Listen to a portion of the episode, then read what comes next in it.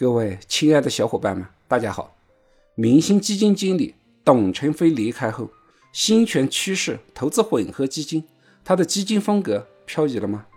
我们今天就来聊一下这个话题。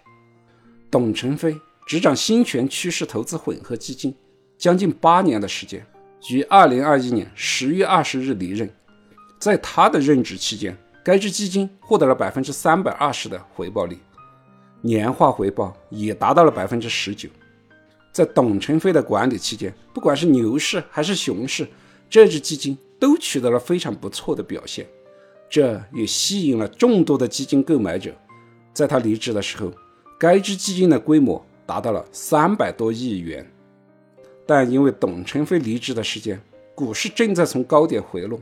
所以，大部分信任他的投资者都还没来得及撤离，就被套在了里面。二零二二年全年该支基金的回报率是负的百分之二十五点八四，低于同类基金两点七四个百分点。虽然在二零二二年，随着股市的下跌，基金的规模也在不断的缩水，但是到二零二二年的年底，这支基金仍然拥有两百零五亿元的规模。众多的投资者饱受了收益损失四分之一的煎熬，仍然在坚持。一方面还是对该基金过去拥有历史表现的一种情怀，另一方面也是对新任基金经理的一种期待。一年过去了，基金的投资风格与原来还是一样的吗？以稳健著称的新权趋势是否发生了风格的偏移？我会从以下三个方面。来给大家做一个分享。首先，我们来看一下新任的基金经理是谁在真正的管理该支基金。目前管理该支基金的基金经理总共有三人。第一位是新泉基金的老将谢志宇，他的名气比董承飞还大，十座金牛奖的获得者，从业十多年，从业期间的年化回报也达到了百分之十九点八二。第二位。是四座金牛奖的获得者董理，第三位是从业经验不到三年的董兰。我们来对比一下目前新权趋势投资混合基金的重仓股，发现与董理所管理的新权轻资产混合基金的重仓股有百分之八十的吻合度。两只基金所持有的前十大重仓股只有两只股票不一样，其他都是一模一样的。和细致于管理的新权和润混合基金的持仓股票完全不一样，所以三位基金经理在该支基金中起到主导作用的是基金经理董理。如果董承飞离开了，你是冲着基金经理谢志宇的名头去的，那你就去错地方了。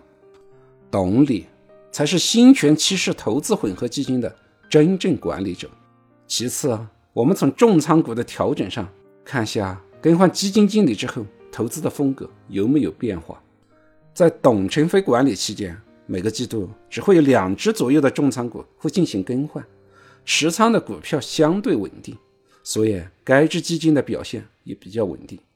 但是换帅之后，每个季度的重仓股都会有大比例的调整，多的时候十只股票里面有七只都进行了调整，调整幅度达到了百分之七十。从年初到年底，十大重仓股已只有三只保持了不变：保利地产、顺路电子，还有紫光国伟。其他的股票全部都进行了大范围的调整。可以看出，该支基金的投资风格已经不再平稳，每个季度都会进行调整。对于长期持有的投资者来说，波动可能会变大。第三点，在基金的持仓上。已经由原来的稳健策略变为激进策略。过去，该支基金以在熊市里面跌得少、波动小、回撤小而著称。但是在2022年来看，波动明显的加大，全年下跌的幅度超过了同类基金的2.74个百分点。特别是在仓位方面，原来的股票持仓只有百分之六十五左右。2021年的四季度，新任基金接手后，仓位直接干到了百分之九十。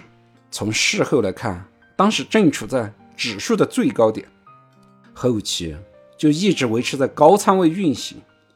在持仓行业上，以地产行业为底仓，调入了军工、芯片、半导体这一类的科技股，由此可见，该只基金的投资风格已经由原来的价值投资风格改变成了成长风格。这一点非常重要。如果过去你的投资逻辑是趋于保守型，不愿承担较高的风险，那么未来的你可能无法匹配这只基金的投资风格。老将出走，是否该继续持有该只基金？对于投资风格偏保守的，可能需要考虑一下：如果未来大环境继续悲观，或者发生了一些黑天鹅事件，基金的回撤幅度可能会比较大，自己是否能够承受得了？如果你的投资风格偏激进，可以继续持有，等待未来科技股的风口到来。哪怕选择继续持有，未来的一到两个季度，对该只基金要重点关注一下十大重仓股能否有百分之七十以上保持稳定。如果还在快速的调仓换股，那就证明该只基金经理。想在市场上不停的通过追热点来获得额外的收益，但是在去年一年的调仓换股中，证明了该基金并不擅长追热点。长期的均衡配置是新权基金公司大部分基金经理的管理风格。由此可见，新权趋势投资混合基金董承飞离任后，基金的风格已经发生了漂移。我们需要把它作为一只新的基金。来进行分析和评估。感谢您的聆听，欢迎点击订阅按钮，及时获得节目的更新。顺思财宝，下期再见。